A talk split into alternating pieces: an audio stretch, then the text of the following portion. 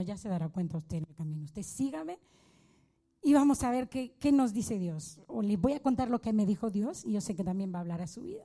Supervivencia. ¿Qué es supervivencia? Bueno, así la, la, definición esa cortita que suele dar, ¿no? Eh, Google. Acción y efecto de sobrevivir. Uy, pero no me quedo con eso. Supervivencia es el resultado de mantenerme con vida después de alguna situación adversa. Es vivir con escasos medios o en condiciones adversas. Eso es sobrevivir. Y hoy vamos a hablar un poquito de supervivencia. Quiero abrirles, em, abrirles un poquito mi corazón eh, para poder contarles ¿no? lo que Dios habló, por qué Dios me dio esta palabra a mi vida. Llevo unos días, unos meses, no sé, a lo mejor usted se siente igual, pero llevo unos días, eh, un tiempito ya, un poco, mm, le he contado a mis amigos más cercanos, les he dicho, no sé, creo que le he contado también a la pastora, no sé, pero eh, me siento como, como, me olvido un montón de cosas, se me olvidan las cosas, mm, un poco distraída, ¿no? Y a alguien le decía esta semana, lo raro o lo grandioso, lo maravilloso es que estoy distraída en un montón de cosas, pero me pongo a leer la Biblia y estoy súper concentrada en ello. O sea, a veces mi esposo está hablando conmigo y me dice, y me dice no me has oído nada. Y estoy ahí y sí, sí le estoy oyendo, pero, pero no le estoy escuchando. Pero no es porque, yo le digo, es que no es porque quiero, no sé qué me pasa. Estaba así súper, súper distraída. Pero bueno, eh, raramente o, cosas de la vida me pongo a estudiar la palabra de Dios y Dios empieza a darme cosas y, empiezo a entender cosas y ahí no estoy distraída. Eso, eso no sé por qué, pero bueno. Así pensativa, como incapaz de concentrarme un poco, ¿no? Olvidadiza y todo eso. Y de repente Dios me da esta palabra, habla a mi corazón y me dice, despiértame. Estoy en tu barca, pero a lo mejor tienes que despertarme, tienes que llamar mi atención. Así que para eso me puse a investigar un poquito y dije, ¿cómo lo hago? ¿Cómo te despierto? ¿Qué hay que hacer en medio de esta tormenta? Yo sé que a lo mejor muchos de ustedes están igual o le pasa alguna de estas cosas que me pasaban a mí. ¿Por qué? Porque, bueno, venimos de un año súper complicado o porque hay situaciones en casa o en nuestra familia, en nuestro país. No lo sé. Pero si usted está así, esta palabra es para usted en esta mañana, en esta tarde. Vamos a hablar y vamos a hacer, mm, vamos a hablar de técnicas de supervivencia en el mar. Y junto con esto vamos a ir hablando un poquito de esta historia que va del mar, ¿no? La historia que hemos visto. Si usted, les voy a hacer una pregunta, si usted naufraga en el mar, si usted se queda en el medio del mar y no tiene cómo salir, ¿qué cree usted que es lo más importante que debe tener con usted? ¿Alguien me dice? Agua, ¿tú qué dices, Stuart? La calma, ¿qué más? Adiós, wow, como no tengas a Dios ya, quédate ahí, ya está. Hasta el muertito, como no tengas a Dios. Agua, la calma, ¿qué más? Ah, sí, Sade hace así una cosa de aviso. Bueno, cualquier cosa que usted le pueda hacer para avisar. Bueno, Josué, ¿qué querías decirme? Fe. También, interesante, Josué, muy interesante. Pues mire lo que dicen sobre técnicas de supervivencia en el mar. Que está comprobado, o sea, no es que se lo han inventado, que la clave para sobrevivir en el mar no es ni la comida ni el agua.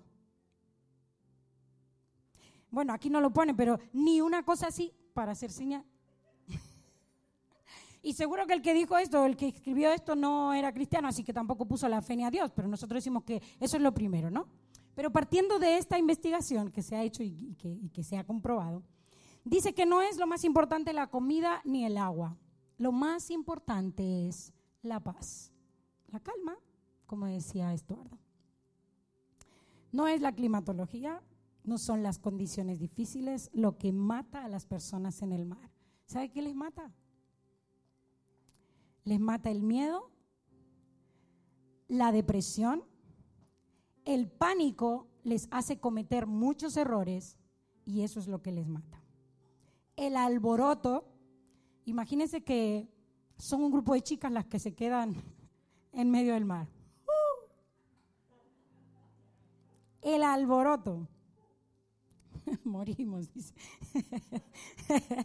el moverse demasiado hace que se pierda energía. Y claro, cuando estás nervioso, cuando estás asustado, pues te mueves, ¿no? Y, ay, Dios mío, ¿y ahora cómo voy a salir de aquí? Miro por aquí, agua, y por aquí, agua, agua y agua. Y donde hay tierra, no, no hay tierra por ningún lado. Y si soy yo, peor que nadar poquísimo, sin nadar, poquísimo.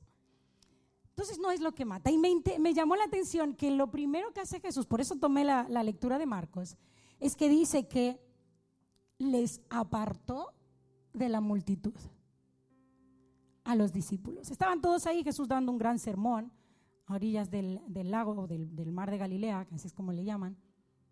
Y dice que los apartó de la multitud y subió con ellos a la barca y se fueron mar adentro. Jesús los separa del alboroto, porque el pánico se alimenta entre personas. Si es usted solo el que está asustado, pues bueno, usted hasta se echa ánimo usted mismo. No, venga, Luisana, tú puedes.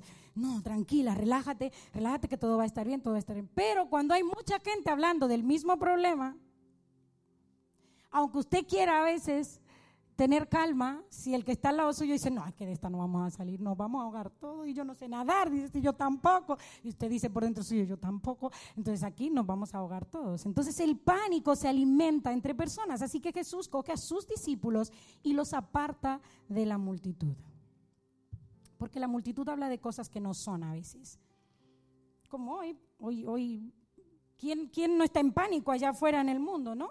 Con las noticias que se leen cada día, que si esta vacuna, que si aquella, que si una nueva, que si esta no vale para la cepa africana, y uy, no, qué miedo, me voy a poner esa, pero si me la pongo la cepa africana me, puedo, me puede infectar, no, pero será más buena la otra, la, no, no, es una locura, es, el mundo está en pánico, hay un alboroto. ¿Cómo se ahorra energía en el mar?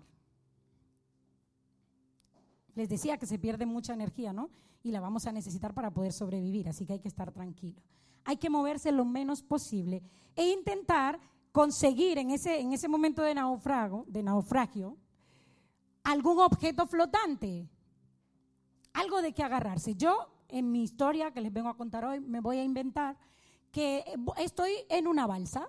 Usted métase ahí a la balsa también, haga usted su imaginación y estamos en medio del mar, pero estamos en una balsa. Por lo menos no estamos cogidos de, un, eh, de una garrafa, ¿no? sino que en medio del mar estamos en una balsa, más o menos menos peligroso. Y mm, en esta parte quiero hablarles un poquito porque me hizo recordar esto, la palabra que está en Juan capítulo 3, versículo 16, que yo sé que usted se lo sabe, porque de tal manera para que todo aquel que en él cree no se pierda, mas tenga vida eterna. Ese es nuestro salvavidas. Jesús, digamos que es nuestro salvavidas. En, este, en esta parte me llama la atención el hecho de que dice que otras barcas siguieron a Jesús y a los discípulos. No se dice nada más de esas otras barcas. Y yo quise investigar un poquito. Yo dije, ¿qué habrá pasado? ¿Qué les habrá pasado? ¿Se habrán ahogado los de esa barca, los de esas otras barcas? Porque yo sé que en la que iba Jesús se asustaron un montón y eso que iban con Jesús. Imagínense los que no le llevaban. Y Dios hablaba a mi corazón y, además de que miré por ahí, existe la posibilidad de que esas otras barcas que salieron con Jesús y los discípulos eh, serían cotilla o no sé qué sería, porque claro, Jesús le dijo a sus discípulos, vámonos al otro lado, ellos dijeron, subámonos en otro barquito y vámonos nosotros también detrás de ellos del otro lado estaba la ciudad de Gadara. ¿Y se acuerda aquella historia de, Jesús liberando al endemoniado Gadareno y todo eso? Había una cosa tremenda del otro lado, pero tuvieron una victoria grandísima, ¿no? Cuando liberaron a ese endemoniado. Bueno, lo cierto es que probablemente esas otras barcas que siguieron a Jesús y a los discípulos, cuando vieron que se empezó a poner un poquito oscuro, o que empezó, empezaron algunos relámpagos o algunos rayos o qué sé yo, cuando empezó la tormenta, como ellos iban un poco más cerca de la orilla donde habían salido, ellos hicieron lo que mucha gente haría, ¿no? Se dieron la vuelta y se volvieron a la orilla. Aquí hay algo muy importante. Si Jesús no va en la barca, es muy probable que cuando llegue el momento de la tormenta, en lugar de clamar a Él, porque si no lo tenemos en la barca, vaya lío. Nos devolvamos, volvamos atrás. Y Dios me hablaba y me decía, estoy en tu barca, ¿Y por qué piensas volverte? ¿Por qué piensas que hay que empezar de cero si yo estoy en tu barca? ¿Por qué piensas que todo se terminó aquí y no vas a llegar al otro lado si yo estoy en tu barca? No, eres del resto que salieron detrás, pero sin mí en la barca. Yo voy en tu barca, me decía el Señor. Y hoy quiero decirte, si Jesús está en tu barca, no hay razón para tener que empezar siquiera, no hay razón para empezar de cero, no hay que empezar de cero. Empieza desde donde estás.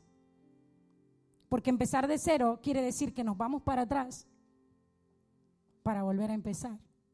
Si Jesús está en la barca, es posible empezar desde ese punto. Pero sigamos. Despiértale. A lo mejor, y lo que falta es que le despiertes. ¿Cómo obtener comida? Ya estoy en mi balsa en medio del mar, agua, agua, agua, agua, y yo aquí que no sé nadar y cómo me va a rescatar. No tengo eso que dice Sade para decir, ayúdenme. Vaya lío, pero ¿cómo? Y ahora tengo hambre. ¿Cómo obtener comida? Esto me gustó muchísimo. Dicen que una vez que estás en el mar y ya tienes ahí de dónde sujetarte, nosotros ya estamos metidos en la balsa, entonces ahora hay que pensar en comida. Dicen que aunque tengas comida almacenada y que te vaya a durar para dos o tres días, inmediatamente estés seguro, o sea, en alguna balsa, en, sujetado a algo que flota, tienes que buscar más comida. ¿Mm? Pero si tengo, no, pero tienes que buscar más, porque tú no sabes cuánto van a tardar para venir a buscarte. Entonces, dicen que hay que hacerlo. ¿Y cómo consigue comida? Bueno, aquí viene lo interesante. Tienes que improvisar. Tienes que improvisar una caña de pescar, porque en el mar lo que hay es peces. Entonces hay que pescar. Así que pobrecito al que no le gusta el pescado, como le toque quedarse ahí en medio del mar.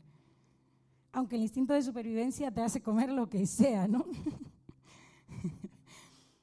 Se improvisa una caña de pescar con lo que haya o se improvisa una, red para pescar, con ropa, con tiras, con, con, los materiales que tengas ahí a mano, cuerdas, hilos, ropa, eh, tapas, latas, lo que tengas. Esa comida que vas a conseguir no va a ser muy rica, no va a estar súper alineadita, pero lamentablemente en medio de la tormenta, en medio del mar, no hay tiempo para elegir. Hay que comer lo que hay. ¿Le ha pasado? cualquier parecido con la realidad no es pura coincidencia, es así. Cuando se está en tiempo difícil, no se puede elegir. No, esto no lo quiero, no, esto no me gusta. Ahí se come usted y me hace recordar que hay un, hay un, hay un víver en mi país que hasta el nombre suena feo, pero eh, yo nunca lo había comido, pero por el nombre y lo veía y no, me, me decía, debe saber súper feo. Se llama ñame. Y pues ese víver yo no lo comía. Y en casa, bueno, mi mamá sí preparaban eso para la cena, para el desayuno, porque allá se desayunan tostaditas y con la carne. Mangú de plátano, yuca, espagueti, así, comida, comida, ¿no? Si mi mamá lo preparaba, a mí me hacía otra cosa, ay, la madre. Mi madre, que la amo, a mí me hacía otra cosa, porque no me gustaba. Y una vez fuimos con mi tío a recoger café a la, a la tierra de mis abuelos en el campo. Y claro, era mi tío el que estaba ahí, él cocina, pero lo más rápido, si estás trabajando, pues hierves víveres y tal. Pues a mi tío se le ocurrió la brillante idea de que solo hirvió ñame, porque bueno, eso lo cogió de ahí, del, del conuco, ¿no? De la parcela, y hirvió eso y lo preparó. Y claro, yo teníamos una tía que vivía cerca, así que yo fui donde la tía y me apunté y le dije, bueno, al mediodía yo vengo y busco un poquito de arroz porque están haciendo ñame y no me gusta. Bien, bien, sí, sí, sin problema. Bueno, fuimos, seguimos recogiendo café. Y cuando volvían, cuando llegó la hora de la comida, yo voy ligerita a donde mi tía. Y mi tío me ve y me dice, ¡Eh! ¿A dónde va? Voy donde la tía Fela a, comer. Si aquí hay comida. No, es que yo no como ya. ¿Qué tú no comes? ¿Qué? Siéntese ahí. Después de eso nunca he comido tanto ñame como comí esa vez. No sabía malo pero yo no lo había probado, el nombre me sonaba feo, yo lo veía feo y no me gustaba. Pues nada, me tocó comer eso, lo que había. Eso pasa en situaciones adversas, no podemos elegir. Y en el mar, Usted coge pescaditos, dice que puede comer algunas algas, corre el riesgo de que le pueda pasar algo porque a alguno le puede hacer daño, pero es lo que hay y es lo que hay que comer. Me gustó esto porque me hizo pensar que Dios es un Dios creativo. Usted se va a armar una caña de pescar, una, una red para pescar con ropa, con lo que tenga. Y Dios me decía lo siguiente. Él es un Dios creativo, suya es la creatividad. Imagínense que hizo todo de la nada. Todo absolutamente lo hizo cuando la tierra estaba vacía, pero además desordenada. Y Él hizo absolutamente todo lo que usted puede ver y lo que no puede ver también. Mire si es creativo. Podemos, digamos que, mm, improvisar una caña de pescar. Y Dios me decía, improvisar una caña de pescar es mirar nuevas formas. Lo que tienes en la mano. ¿Qué tienes en la mano? Ay, no tengo nada, Señor algo tienes. No te vas a quedar ahí en medio del mar diciendo, uy, no, aquí me muero yo de hambre, no tengo nada. Seguro que algo tienes. La camiseta que tienes, eh, qué sé yo, alguna tira, alguna cuerda, lo que sea, una lata, una tapa, algo para conseguir algo. Y Dios me decía, con lo que tienes, no necesitas más. Hermanos, créanme, Dios me confrontó con esta palabra. Mucho porque acuérdese que le conté que venía con la cabeza hecho un lío, ¿no? Con muchísimas preocupaciones, eh, muchísimas dudas, muchísima incertidumbre, y Dios me confrontó. ¿Qué tienes en la mano? Vamos, yo soy Dios creativo, improvisa. Porque con lo que improvises, yo voy a hacer que se acerquen peces para que tú puedas pescar. Los peces se van a acercar a la balsa porque Dios lo va a hacer que se acerquen. Pero si tú no has improvisado con qué pescarlos, no vas a pescar. Y hay un versículo bíblico en Eclesiastés capítulo 9, versículo 10 que dice, todo lo que te viniere a la mano para hacer, hazlo según tus fuerzas. Y eso me hablaba el Señor al respecto. Actúa de inmediato aunque tengas comida de reserva, actúa en momentos de crisis, actúa de inmediato, me decía el Señor, porque yo voy a hacer que se acerquen los peces a la balsa. Porque acuérdate, yo estoy en la barca, no estás solo. ¿Y el agua? Si todo el agua que me rodea es salada, ¿qué hago? ¿Cómo consigo agua cuando se me termine la garrafita que tengo ahí? La fuente más fiable o la fuente más es la lluvia.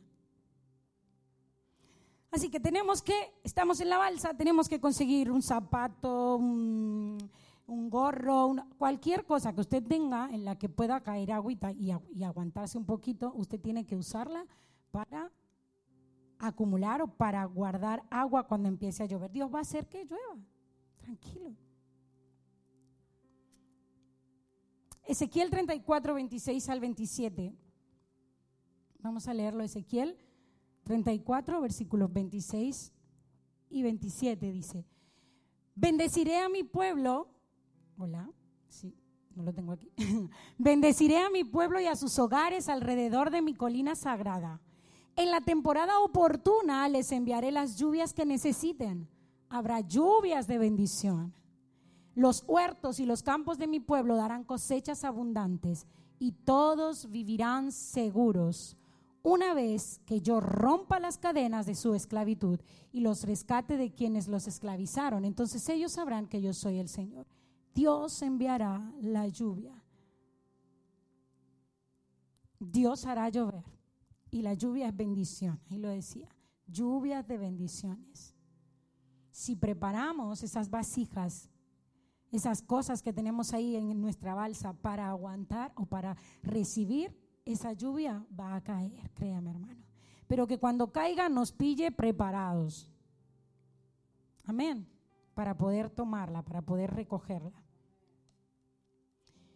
Y esto es importantísimo. ¿Cómo me protejo de los peligros? Imagínese usted en medio del mar, en una balsita, hay tiburones, hay un montón de cosas. Yo siempre me hago la idea así, veo que ese versículo bíblico que dice que Dios creó los monstruos marinos, y yo siempre estoy con la idea, cada vez que voy a la playa pienso en eso, ¿qué habrá ahí abajo? O sea, ¿qué habrá dentro de ese agua, Dios mío?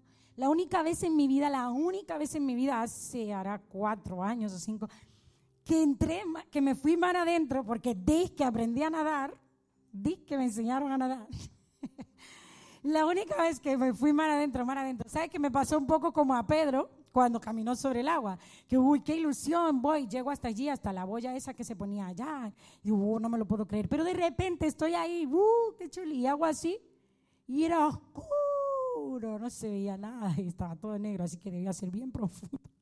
Y claro, ya le digo a la señora que me estaba enseñando, Tati, que me ahogo. Me dio miedo y me hizo recordar eso. Digo, ¿qué habrá ahí debajo? O sea, ahí debe haber monstruos marinos. No sé. Soy miedica para el agua, hermanos. No, no, yo siempre digo, ahogada, seguro, seguro que no voy a morir, porque yo no me meto ya en Londo. Yo donde el agüita, que me mojen las olitas y ya está. Es que he pasado unos buenos sustos. Pero hay peligros en el mar. ¿Cómo me protejo? Esto es lo que más me encantó, hermano se escuche esto. Si la tormenta se acerca, esto es en técnicas de supervivencia, si la tormenta se acerca, entonces para la estabilidad de la balsa, ¿sabe lo que usted tiene que hacer? Las cosas pesadas, buah, incluyéndole a usted, aunque sea flaquito, sea gordito, como sea, usted es pesado en ese momento porque usted, bueno, es pesado. Las cosas pesadas, incluyéndole a usted, tienen que moverse todas al centro de la balsa. normal, al centro. Mire lo que me alaba Si nos movemos al centro de la barca y movemos todo lo pesado, eso va a evitar que aunque vengan olas, la barca se vuelque. Que eso evita que las olas volteen la barca. Y cuando yo leía esto fue muy fuerte porque mm, me hizo recordar una canción que la cantamos y hace poco la pastora la cantó en una prédica y que es una gran realidad. ¿Qué hay en el centro? ¿Por qué hay que moverse al centro? Y Dios me decía, yo soy el centro. O por lo menos yo debo ser el centro. Y me hizo recordar aquel pasaje bíblico que todo el que esté trabajado y cargado, venga a mí, o sea, venga al centro, traiga su carga al centro, lo pesado, tráelo aquí al centro. Y yo le haré descansar. Y esto es lo que me decía el Señor con esta palabra si yo estoy en la barca, estoy en la parte posterior, estoy en el centro de tu barca, es ahí a donde debes ir. Porque si todas tus cargas y tú también estás en el centro, tu barca no se va a hundir en la tormenta. Y me hizo recordar esta canción. El centro de todo eres Jesús. Desde el principio y hasta el fin, tú has sido y siempre serás Cristo. Cristo, el centro de todo eres Jesús. centro de todo eres Jesús. Desde el principio y hasta el fin, tú has sido y siempre serás Cristo. Cristo. Qué bonito que es hacer que Él sea el centro de nuestra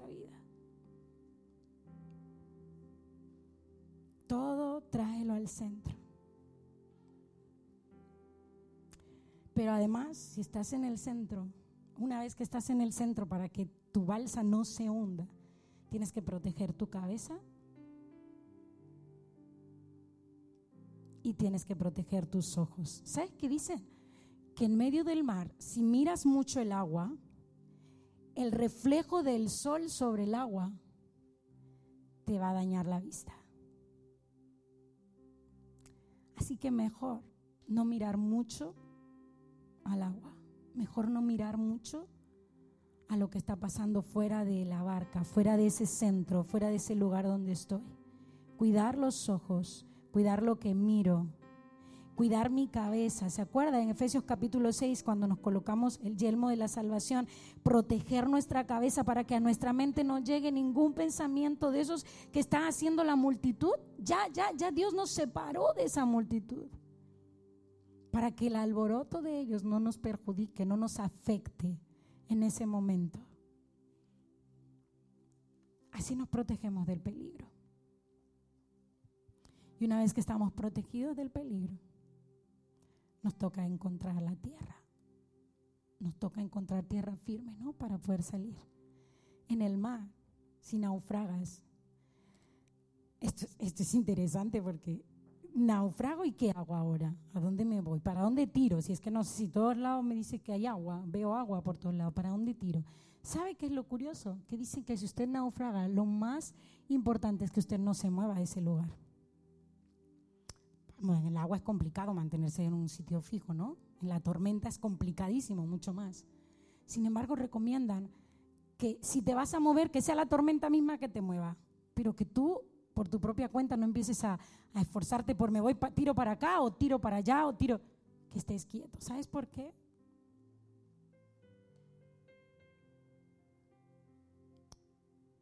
Porque las operaciones de rescate se van a llevar a cabo principalmente en el área en la que naufragaste.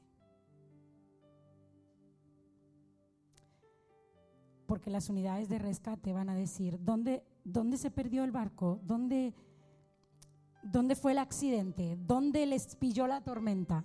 Aquí.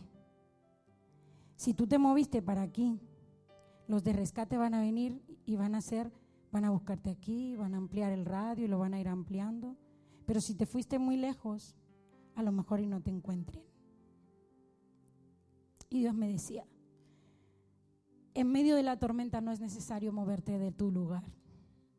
Vio porque así entre el cansancio yo decía, no, y si, y si paro un poco, y si dejo cosas, y si cambio un poco de, de ambiente, y si...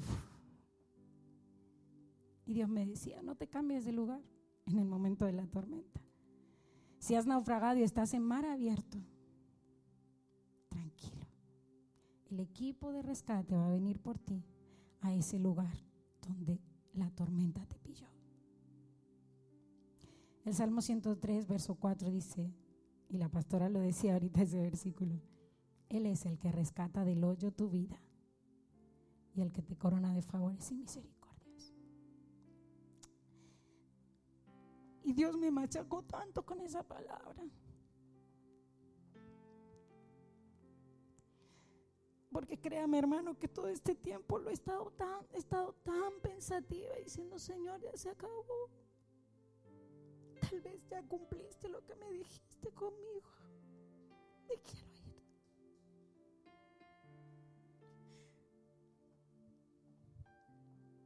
Quiero salir de toda esta preocupación. Tal vez en otro lugar estoy más tranquila. Y Dios me decía, no te muevas. Porque ahí donde estás, ahí donde te pilló la tormenta, ahí es donde voy a venir a rescatarte. Yo soy el que saco del hoyo tu vida. Y una vez que te rescato del hoyo, te corono de favores y te corono de misericordias. Y hoy yo quiero decirte, iglesia, si estás en esa condición, hoy Dios te dice, no te muevas. No te muevas porque el equipo de rescate está por venir y te va a buscar ahí ahí donde, donde empezó la tormenta, te va a buscar en ese entorno, te va a buscar en esa balsa en donde estás ahí protegiéndote de los peligros, ahí en el centro. Ahí va a venir el equipo de rescate y sabes qué? Te va a sacar el Señor. Y cuando te saque te va a coronar de favores y te va a coronar de misericordias. En medio del mar, ¿cómo no se pierde la cabeza? ¿Cómo no nos volvemos locos en medio del mar? Para llegar a tierra necesitas tener la mente clara. Y necesitas confianza. Dicen ellos que confianza en tus habilidades, pero a mí me flipó esto porque dice que confianza en mis habilidades. Ya he confiado muchas veces en mis habilidades y no me han salido bien las cosas. Pero me hizo pensar en ese verso que amo tanto y que lo digo tanto. Es que Dios se hace fuerte. Si usted dice, no, no tengo ninguna habilidad, pues bueno, es que Dios se hace fuerte en la debilidad. Es difícil mantener la cabeza clara. Pero para ayudar a mantener la cabeza clara, recomiendan en técnicas de supervivencia en el mar asignarse tareas.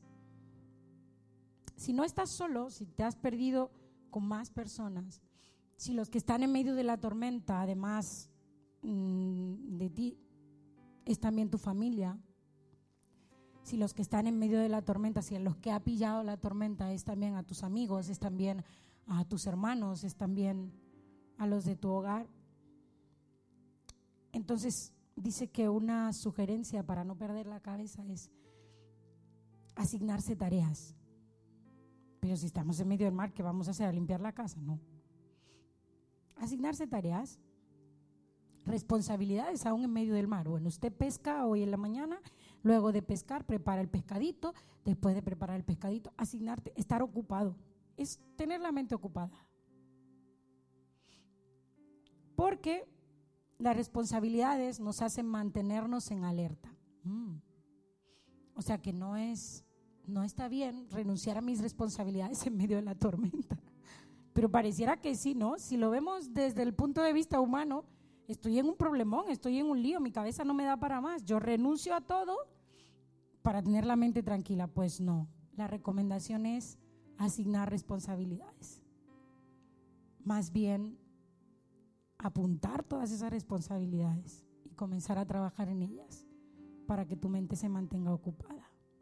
El trabajo te va a ayudar a no caer en depresión, a no volverte loco. No pares de trabajar, me decía el Señor. No pares de servir, porque en medio de la tormenta, esto es lo que te, a lo mejor esto es lo que te va a mantener con la mente clara para cuando vengan a rescatarte.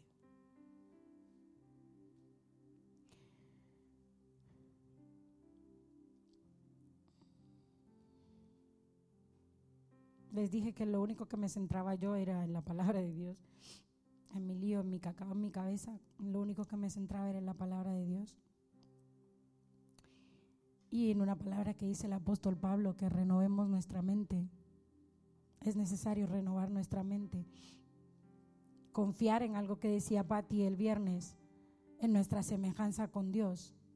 Ella decía que nuestra semejanza con Dios es esa habilidad que tenemos de crear, ¿no? De hacer cosas. Renovemos nuestra mente en medio de la tormenta, porque Dios nos dio de sus habilidades y no solo nos dio de sus habilidades, sino que se hace fuerte en mis debilidades. Me dio habilidades y tengo debilidades. Es que lo tenemos todo en Dios. Sus habilidades y su fuerza en mis debilidades. Necesito más. Pero ¿por qué no lo había entendido? ¿Por qué no, no? ¿Por qué llegué hasta este punto? ¿Por qué no entendí eso? ¿Por qué no, no logro meterme esto en la cabeza? Él me da de sus habilidades y además se hace fuerte en mis debilidades. Qué fuerte que es Dios. Si tú, si los tuyos están en medio de la tormenta, mantén a todos ocupados en tareas que no les dejen caer en depresión. No te encierres en tu habitación a llorar y a decir, Señor, estamos todos en un problema, mis hijos están en problema. a llorar, no sé, a quejarte, a lamentarte. Es lo que me decía Dios. No, no te olvides que el resto también está en medio de la tormenta. No, no eres tú sola la que estás en la barza, hay más gente. Vente, pero tráetelos también a ellos al centro para que la, la barca, la balsa no se volque cuando vengan las olas. Te voy a rescatar, pero mientras tanto, reúnelos a todos en el centro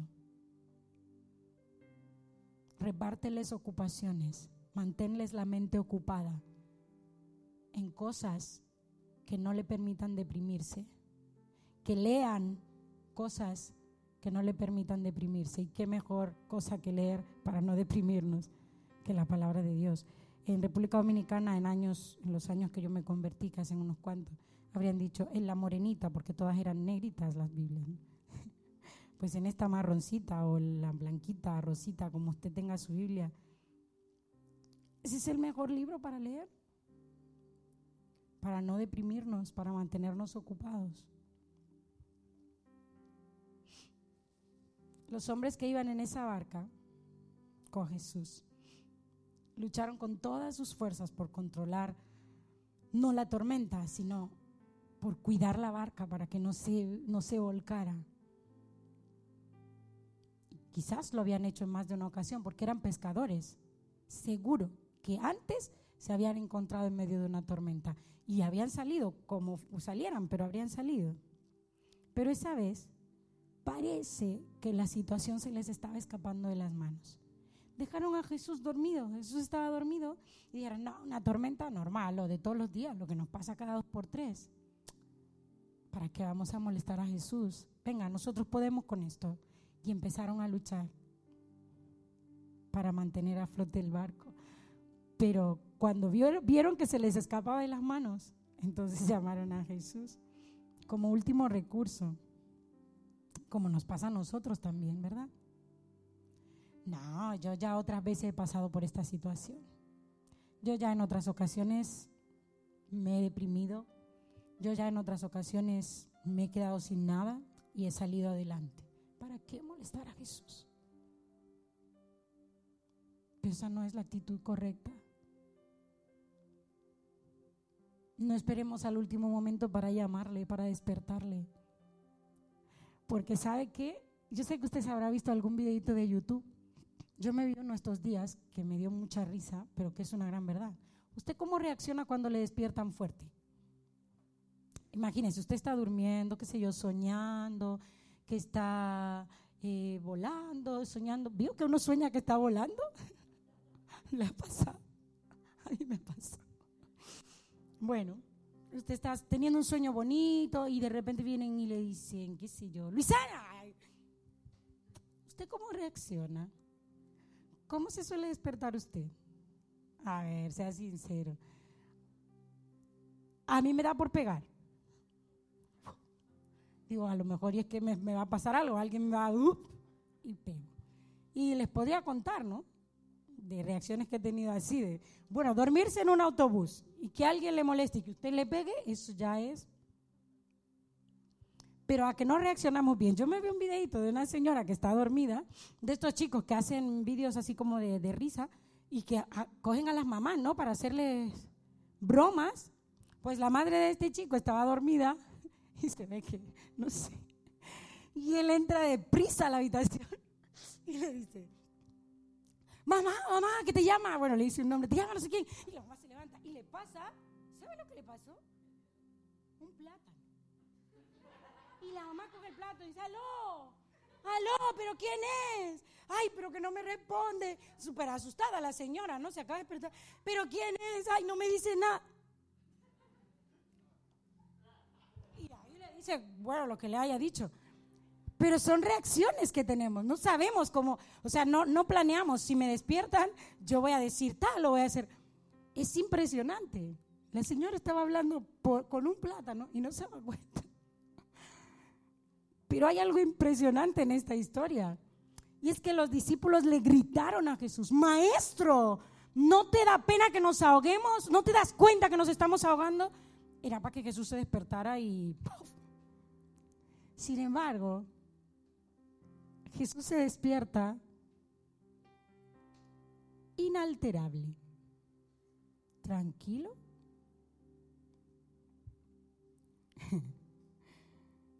A diferencia de nosotros. Y no se despierta para decir o hacer tonterías, como cuando uno se levanta, ¿no? Que está como cuando se queda dormido, ¿no? Y le toca ir a trabajar, no escuchó la alarma, y usted se levanta y por inercia se viste, sale, y ya cuando va en el camino es que dice, uh, ¿cómo salí de casa? No me acuerdo lo que dicen, porque ya iba, iba tan mal por haberse despertado así. Jesús no. Jesús, cuando le despertaron, aunque le despertaron gritándole, ya tenía lista una palabra para decirle a los discípulos. Y usted me va a decir, no, pero si era Jesús, pues sí, era Jesús. Cuando Jesús se levanta, así inalterable, tranquilo, le dice, al mar, silencio, enmudece. Y el mar, obediente al fin, hace... ¿Usted se imagina lo impresionante que debió ser eso? De repente se está cayendo el cielo y él le dice, calla. No necesito mucho tiempo.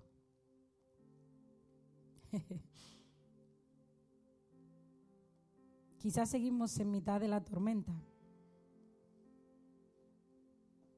A mí me pasaba que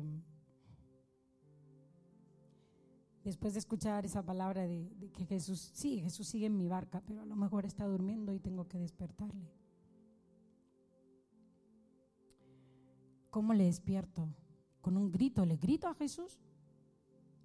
o le despierto como despierto yo a Sofi, buenos días, ¿qué tal? Hola, príncipe, porque él es príncipe, ¿no? Rey. A Sofi le digo, hola princesita, buenos días, vamos al cole. ¿Cómo despierto a Jesús? O con un grito desesperado, Señor, ¿no te das cuenta que me ahogo, que me hundo, que la tormenta está por matarme? No sé cómo vas a despertar a Jesús. De cualquier modo, tranquilo, porque lo despiertes tranquilamente o le despiertes con un grito de auxilio, Él ya tiene una palabra para ti. Él ya sabe lo que va a decirte. Y Él ya sabe lo que tiene que decirle a tu tormenta para que calle y vuelva la calma.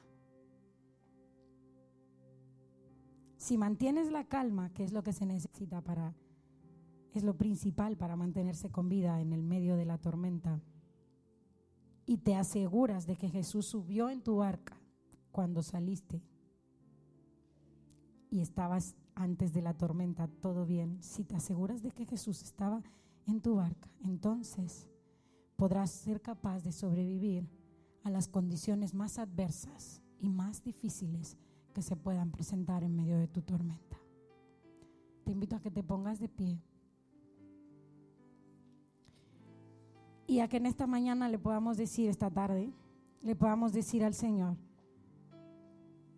si no le dejamos, si no le invitamos, o si no fuimos con Él cuando nos invitó a la barca, si hemos naufragado sin Él en la barca, pedirle que por favor, porque Él tiene la capacidad de hacerlo, entre en nuestra barca y sea el centro de nuestra vida ese centro que nos atrae a Él, por inercia nos atrae a Él. Y si sí subió en nuestra barca, si sí va con nosotros en la barca, entonces es hora de despertar a Jesús. Es hora de decirle, Señor, por favor, despiértate, porque mi barca se hunde. Señor, yo te invito a que hoy levantes una oración a Dios en esta tarde y le digas, Señor, si te he dejado fuera de mi barca, hoy te invito de vuelta a entrar. Entra en mi barca, Señor. Entra en la barca de mi vida, entra en la barca de mi hogar, entra en la barca de mi familia, entra en la barca de mi iglesia, pero entra por favor. Y yo te voy a despertar. Si estás ya en mi barca, yo te voy a despertar. Señor, en este día queremos pedirte, oh Dios amado, que escuches nuestra voz de auxilio, que escuches, Señor, nuestra voz en medio de esta tormenta. Y que nos des esa palabra que ya tienes preparada para nosotros. Esa palabra que ya tienes lista para decirle a nuestra tormenta, a nuestra necesidad. Y que todo vuelva a la calma. Aquí estamos, Señor. Dispuestos a no seguir esforzándonos con nuestras propias fuerzas, sino a decirte, Maestro, despierta y por favor, ayúdanos, ayúdanos en medio de esta tormenta y llegaremos al otro lado, Señor. Si despiertas, si nos das esa palabra y le das esa palabra al viento, a la tormenta para que enmudezcan, vamos a llegar al otro lado y vamos a lograr muchas más cosas, muchas cosas, Señor, mayores que las que hicimos del lado de donde partimos, Señor, hacia donde vamos, las cosas que nos esperan allí serán más gloriosas, veremos más tu mover, veremos más tu gloria, Señor. Hoy yo declaro que te haces fuerte en nuestras debilidades y que despiertas en nosotros tus habilidades, Señor, en el nombre poderoso de Jesús. Padre, danos la capacidad y la sabiduría para crear, para ser creativos, Señor, en medio de la tormenta. Para esperar con paciencia en el lugar en el que nos hemos perdido, en el lugar en el que nos hemos quedado, Señor, hasta ese momento en el que tú vengas en nuestro rescate. Ayúdanos a creer que tú eres el centro y que en ti nuestras cargas no son pesadas, porque tú las llevas por nosotros.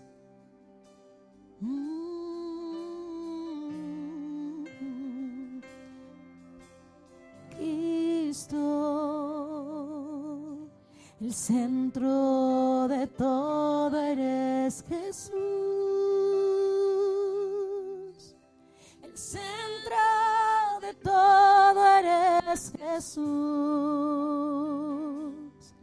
Desde el principio y hasta el fin, tú has sido y siempre serás Cristo.